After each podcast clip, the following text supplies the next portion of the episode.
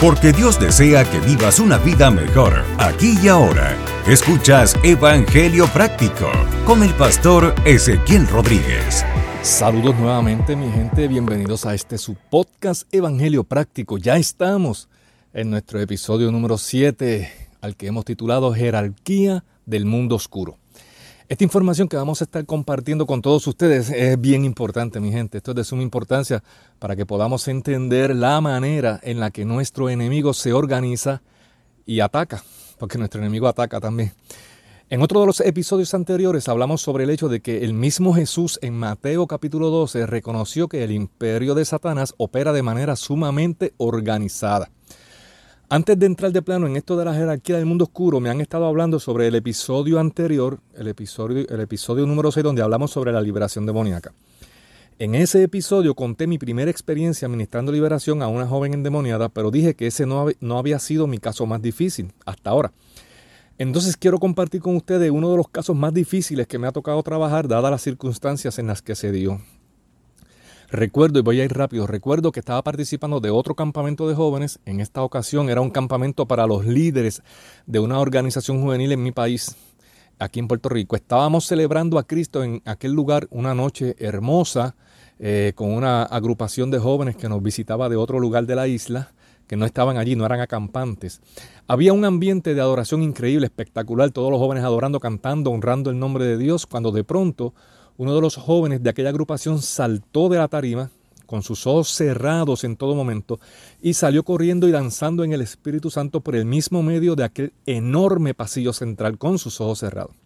Salió corriendo hacia el patio de aquel lugar y lo perdí de vista. Acá seguimos la celebración cuando de repente aquel joven que había salido corriendo entró acompañado de otros jóvenes varones, como unos cuatro o cinco jóvenes, y traían casi arrastrado a un joven que nunca en mi vida yo había visto.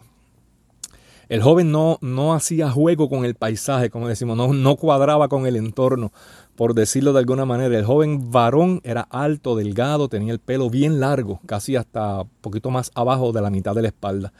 Y estaba vestido muy diferente a como estábamos todos los que nos encontrábamos allí. Estaba vestido con maones o vaqueros, como llaman en otros países, rotos, tenía muchos símbolos extraños dibujados a mano en su vaquero, en su mahón. Tenía una camiseta igualmente llena de símbolos y de igual forma su chaqueta o su chamarra, como dicen en otros países, estaba llena de símbolos raros. Traen al joven y este hacía, este estaba haciendo mucha resistencia. Los cinco jóvenes varones que lo traían, lo traían hacia el frente, casi no podían sostenerlo y estaban haciendo mucha, mucha, mucha fuerza. Cuando lograron ubicarlo al frente, uno de los líderes de aquel campamento tomó el micrófono y pidió que todos los presentes se salieran de sus asientos y se ubicaran en un gran círculo, que, se tomaran de las manos y que hicieran una gran cadena humana alrededor de aquel lugar. Allí habían poco más de 450 jóvenes.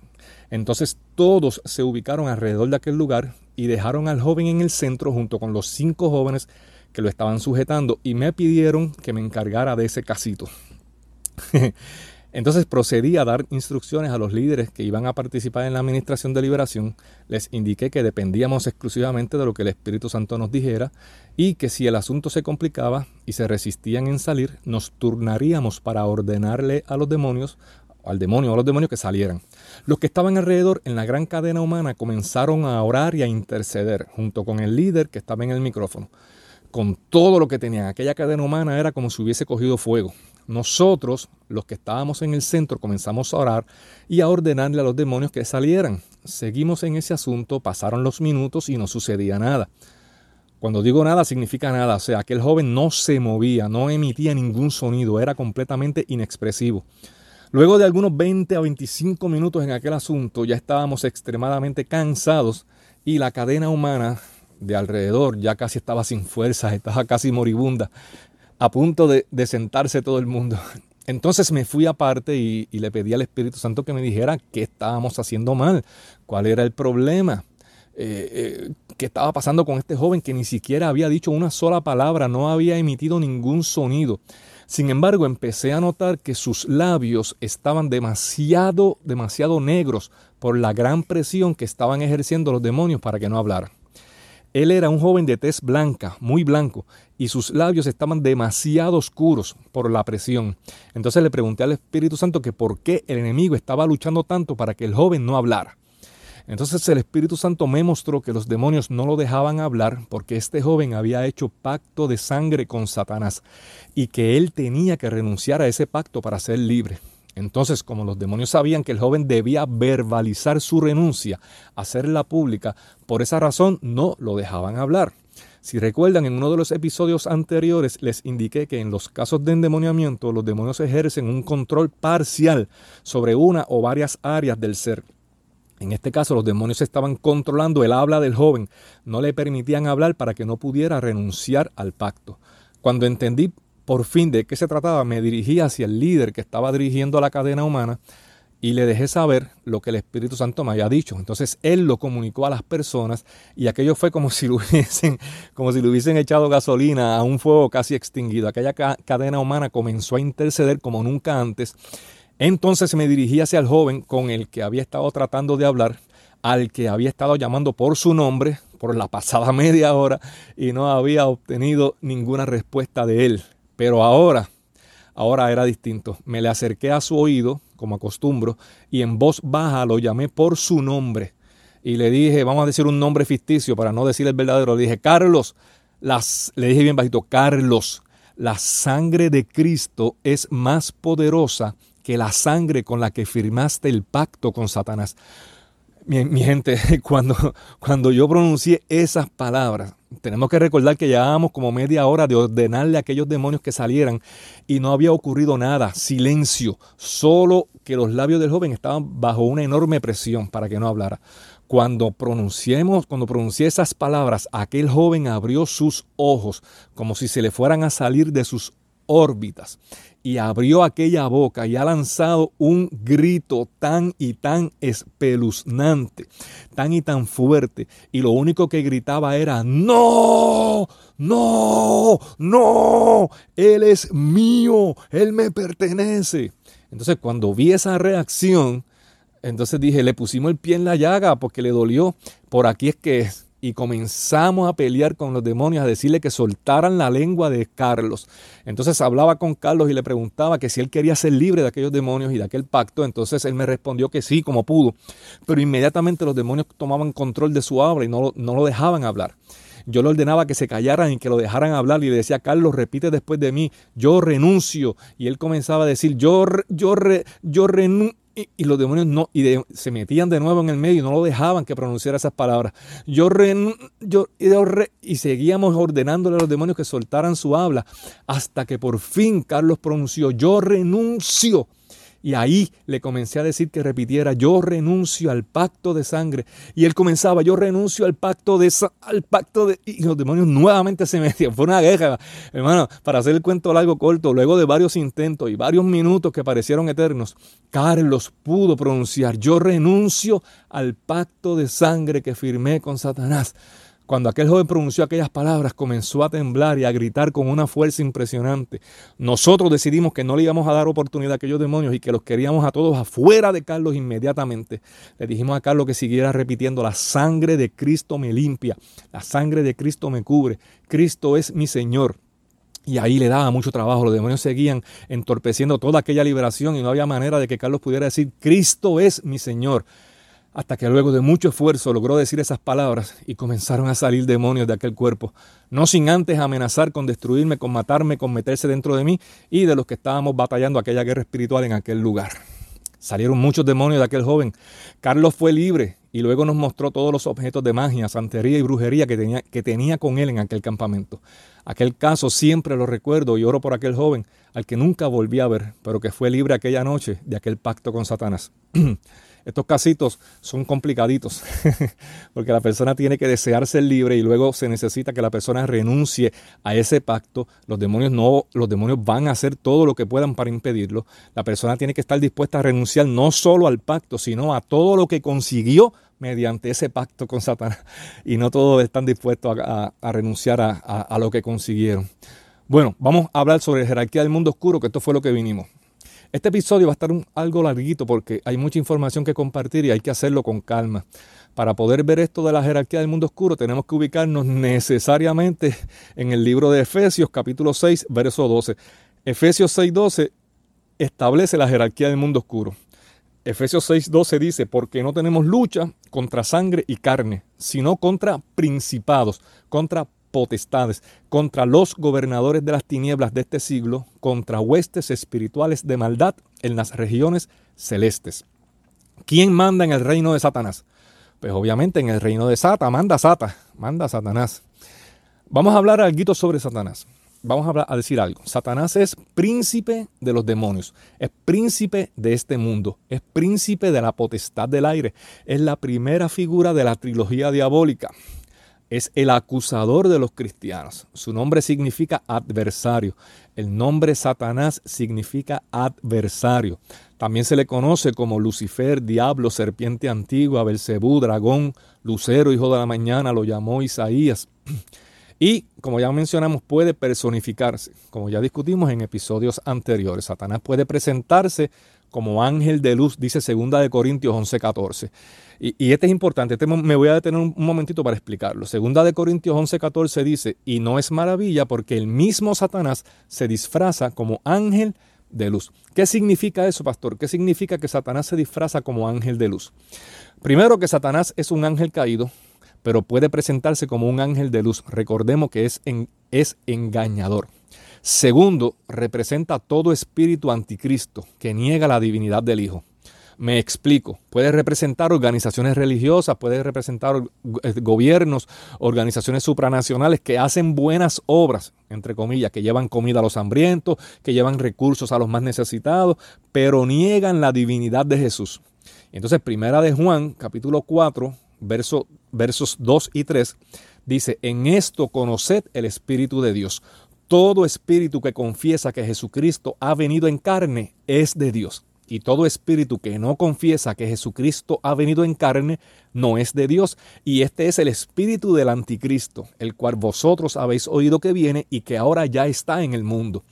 Es decir, todo movimiento, sea gubernamental, social, comunitario, eh, todo movimiento, por bueno que parezca, si niega que Jesús es Dios, es Satanás disfrazado de ángel de luz. Todo movimiento religioso, humanista, comunitario, social, cultural, todo movimiento, por bueno que parezca y por buenas obras que, que haga, si niega la deidad, la divinidad de Jesús, si, si no cree que Jesús es Dios, eso es Satanás disfrazado de ángel de luz. No importa el bien que haga, si niega la deidad, la divinidad del Hijo, no es de Dios. Estás escuchando Evangelio Práctico. Los principados, después de Satanás, están exactamente debajo de Satanás están los principados. Los principados son espíritus demoníacos territoriales. Espíritus demoníacos muy poderosos, territoriales no significa que son más malos que los otros demonios, significa que gobiernan amplias extensiones de terreno en el planeta. Daniel capítulo 10, verso 12, 13 y 20. Lo voy a leer rapidito. Entonces me dijo, Daniel, no temas, porque desde el primer día que dispusiste tu corazón a entender y a humillarte en la presencia de tu Dios, fueron oídas tus palabras, y a causa de tus palabras yo he venido. Mas el príncipe del reino de Persia se me opuso durante 21 días. Pero he aquí Miguel, uno de los principales príncipes, vino para ayudarme y quedé allí con los reyes de Persia. Él me dijo, ¿sabes por qué he venido a ti? Pues ahora tengo que volver para pelear contra el príncipe de Persia y al terminar con él, príncipe, al, terminar con él, el príncipe de Grecia vendrá. Aquí nos narra un evento importantísimo, mi gente, que revela uno de los aspectos organizacionales en términos de jerarquía del reino oscuro. Un ángel se le presentó a Daniel y le dijo que desde el día en que él comenzó a orar fueron oídas sus palabras, su oración fue escuchada y el ángel fue enviado con la contestación. Sin embargo, dice que a mitad de camino se le opuso al ángel, se le opuso el príncipe de Persia durante 21 días y que tuvo que venir Miguel, el arcángel Miguel, que ya mencionamos en otro de episodios, uno de los principales príncipes, sabemos que, que, que, que es un arcángel, el arcángel Miguel, a ayudar al ángel a pelear contra el príncipe de Persia. También dice que tiene que regresar a pelear con el príncipe de Persia. O sea que Miguel lo que va a hacer es aguantar un jato en lo que el ángel trae el mensaje, vuelve y sube. Y que luego ese mismo ángel tiene que enfrentar al príncipe de Grecia. Estos príncipes no se refieren, no se refieren a la, a la, sucesión de imperios descrita en la visión de la gran imagen en el capítulo 2 de ese mismo libro de Daniel, cuya cabeza, una imagen cuya cabeza era de oro fino, representando el imperio de Babilonia, sus pechos, su pecho y sus brazos de plata, representando el imperio de los medos y los persas, su vientre y sus muslos de bronce, representando el imperio de Grecia, sus piernas de hierro, representando al imperio romano, sino que, no no, se refiere a esa sucesión de imperios en el mundo, se refiere a los principados que se mencionan en Efesios 6:12.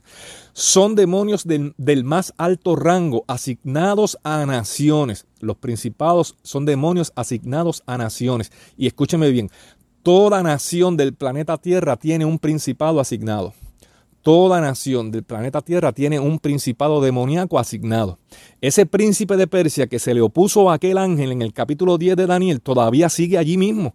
No se ha ido a ningún otro lado, igual que el de Grecia, igual que el de Estados Unidos, igual que el de Venezuela, igual que el de Colombia, igual que el de Rusia, igual que el de España, igual que el de todas las naciones del mundo. Estos principados tienen demonios que se reportan a ellos y todos se reportan a Satanás. Vamos a hablar un poquito sobre las potestades. Las potestades, esto es un poquito más complicado de explicar. Las potestades es un poquito más complicado. Eh, las potestades son géneros de maldad, son tipos de maldad. Déjame ver cómo puedo explicarte esto lo más sencillo posible. Satanás se organiza demasiado bien. No anda con un saco lleno de demonios, tirando demonios en los lugares a lo loco. Los ataques de Satanás a naciones, países, ciudades, etcétera, son cuidadosamente planificados. Estos ataques pueden tomar décadas en planificarse y en materializarse. O sea, el ataque de Satanás, por ejemplo, por ejemplo, contra los niños huérfanos que viven en las calles de Perú, no es el mismo ataque que Satanás utiliza contra las prostitutas en Holanda. Las potestades o los géneros de maldad se establecen cuando muchas personas practican el mismo tipo de pecado en el mismo lugar físico durante mucho tiempo. Eso establece una potestad de ese pecado en particular en ese lugar en particular. Las potestades se establecen por las mismas personas, por las mismas prácticas pecaminosas de las gentes. Esto explica el fenómeno de que en países que están divididos por una frontera, o sea, por un portón, una verja, una cerca, la potestad establecida en un país sea de un pecado completamente distinto a la potestad establecida en su país vecino, siendo el mismo territorio, la misma tierra, pero con diferentes culturas, diferentes gobiernos, diferentes creencias, celebraciones, festividades, etc. Me voy a explicar un poquito mejor con un ejemplo. Supongamos, supongamos que el pecado dominante o la potestad establecida en Venezuela sea, por ejemplo, la corrupción gubernamental. Mientras que la potestad establecida en Colombia, que es su país vecino, que lo separa una cerca, que lo separa una verja, eh, eh, eh, sea el narcotráfico. ¿Ves? No sé si me doy a entender. como ya mencionamos, las potestades son mucha gente practicando el mismo pecado en un mismo lugar por mucho tiempo y ahí se establece la potestad de ese pecado. Hay potestades establecidas en países, en ciudades, en barrios, en familias, en iglesias. Pastor, aguántese. En iglesias. Sí, en iglesias. Pero, pero ¿cómo así? ¿Cómo, cómo que, en, que iglesias? Mira, mi hermanito, rapidito te voy a explicar. Una de las formas de identificar una potestad establecida en una iglesia. Primero, siempre tiene que, eh, tenemos que estar de la mano del Espíritu Santo para poder discernir ese tipo de cosas. Segundo, siempre vamos a ver patrones cíclicos. Ahora sí que se fastidió esto. ¿Qué son patrones cíclicos? Con calma, con calmita. Mira, vemos iglesias que experimentan un crecimiento más o menos normal o quizás un crecimiento enorme. Pasan siete, ocho años, el pastor cae en pecado de adulterio, por, por mencionar un ejemplo, por mencionar algo el pastor cae en, adulterio, la iglesia se vacía y traen otro pastor o restauran al que estaba y comienza el ciclo. Hay un crecimiento, a los 7, 8 años aproximadamente vuelve el pastor o uno de sus pastores asociados o uno de los líderes grandes de la iglesia y cae en adulterio nuevamente. La iglesia se vuelve a vaciar, traen a otro pastor y comienza el ciclo nuevamente y así sucesivamente. Ahí se ve un, un patrón cíclico. ¿Hasta cuándo pastor. ¿Hasta cuándo dura eso? Hasta que alguien se dé cuenta de lo que está pasando, identifique la potestad establecida y la eche fuera, la cancele, la destruya en el nombre de Jesús. Esto pasa también en familias, de generación a generación, siempre el mismo ciclo, el mismo pecado, no otro, el mismo pecado hace que se establezcan fortalezas de ese pecado en esa familia. ¿Hasta cuándo? Igualmente, hasta que alguien la identifique y la haga pedazos en el nombre de Jesús. Ve, cómo funciona esto de las potestades. Las potestades son prácticas del el mismo pecado, el mismo pecado, por mucha gente en determinado lugar. Ya sea país, sea ciudad, sea barrio, sea familia, sea iglesia. Siempre ocurre lo mismo. Eh, y eh, eh, es importante que podamos entenderlo. En tercer lugar, primero está Satanás, luego los principados, luego las potestades y ahora vienen los gobernadores de las tinieblas. Estos demonios se dedican a infiltrarse en las estructuras de poder y autoridad en las naciones y países. Por eso decíamos en episodios anteriores que íbamos a entender mejor el segundo y tercer nivel de guerra cuando estuviéramos hablando sobre la jerarquía del mundo oscuro. Porque esto, mi hermano, esto es segundo y tercer nivel de guerra puro. Estos gobernadores de las tinieblas buscan infiltrarse en las leyes que se legislan en las naciones, en las cortes, en las organizaciones del tercer sector, en los organismos supranacionales como la ONU, como el Fondo Económico Mundial, como la Organización Mundial de la Salud, en familias, policías, en fin, todo lo que represente autoridad en un país. Por eso es que la palabra nos instruye a que oremos por nuestros gobernantes para que sean guardados de todos estos espíritus y para que si ya estos espíritus se han infiltrado podamos echarlos fuera en el nombre de Jesús. Aunque les digo y les confieso, mi hermano, que a este nivel de guerra, en este nivel de guerra, hace falta muchísimas, miles y miles de personas puestas de acuerdo para poder echar fuera estos pichones demoníacos de las estructuras de autoridad. Y por último, vamos a estar hablando de las huestes espirituales de maldad. Las huestes espirituales de maldad, su principal función es mentir o impedir que la verdad se propague. Repito, la principal función de las huestes espirituales de maldad es mentir o impedir que la verdad se propague. Están a cargo de idear, planificar, organizar y ejecutar mentiras, desde las más sencillas como mentir en las contribuciones que vamos a pagar este año, hasta en la declaración de impuestos, hasta las más complejas como, como la nueva era, como las ideologías de género, el transhumanismo, el transespecismo, el movimiento progres a nivel mundial, la Agenda 2030 de la ONU, etc. Además de crear e implementar las más complicadas mentiras también impiden el avance de la verdad, o por lo menos lo intentan, silenciando o intentando silenciar a los que no piensan como ellos, tratando de silenciar a la iglesia o a las iglesias, a las comunidades de fe, tratando de silenciar a los, a los sectores de la población que creen y defienden los valores bíblicos que hemos aprendido. Mi gente, esto es mucho más complejo de lo que he podido compartir en estos pocos minutos. Eh, yo de verdad espero que hayamos podido entender un poquito esto de, la jerarquía del mundo oscuro. Lo importante de todo esto es que, les he hablado eh, eh, con la mayor honestidad. y, que, y mi deseo es que podamos entender bien que el reino de las tinieblas sabe lo que hace. El reino de las tinieblas sabe lo que está haciendo. Se organiza y ejecuta planes casi perfectos. Y si nosotros no, lo, no los desenmascaramos y los enfrentamos, entonces estamos entregando el presente y el futuro de nuestras generaciones a todas las depravaciones más asquerosas que se le puede ocurrir a estos seres despreciables. Por otro lado, estamos nosotros, la luz del mundo, la iglesia del Señor, haciendo qué? Esa pregunta nos toca contestarla a cada uno de, los, de nosotros, de los que nos llamamos iglesia de Dios aquí en la tierra. Mi gente, eh, es, serio, los tiempos que nos ha tocado vivir, yo no estoy asustando a nadie, estoy diciendo que eh, se está complicando a nivel mundial ser cristiano en este tiempo está tomando otra connotación. las fuerzas de oscuridad han avanzado.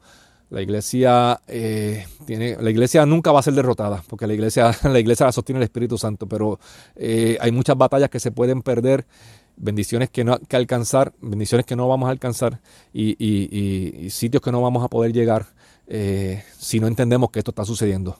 Nos conviene recordar que el que pelea por nosotros, por nosotros, no ha perdido una sola batalla nunca. El ángel de Jehová acampa alrededor de los que le temen y los defiende. Y son más los que pelean de nuestro lado que los que están del lado de ellos. Este es nuestro momento, iglesia. Es el momento de hacer brillar más que nunca la luz de Dios en medio de un mundo que se hunde en oscuridad. Y hacemos brillar esa luz cuando hacemos lo que fuimos creados y diseñados para hacer. Dios nos diseñó para ser más que vencedores, no para ser más que perdedores. El poder de su Espíritu Santo está dentro de nosotros, así que vamos a vivir, vamos adelante, vamos a vivir la vida que Él diseñó que viviéramos. Está bueno ya, Vamos a darle honra y gloria con la clase de vida que Él diseñó a nosotros para que nosotros podamos vivir. Y recuerda que Dios quiere que vivas una vida mejor aquí y ahora.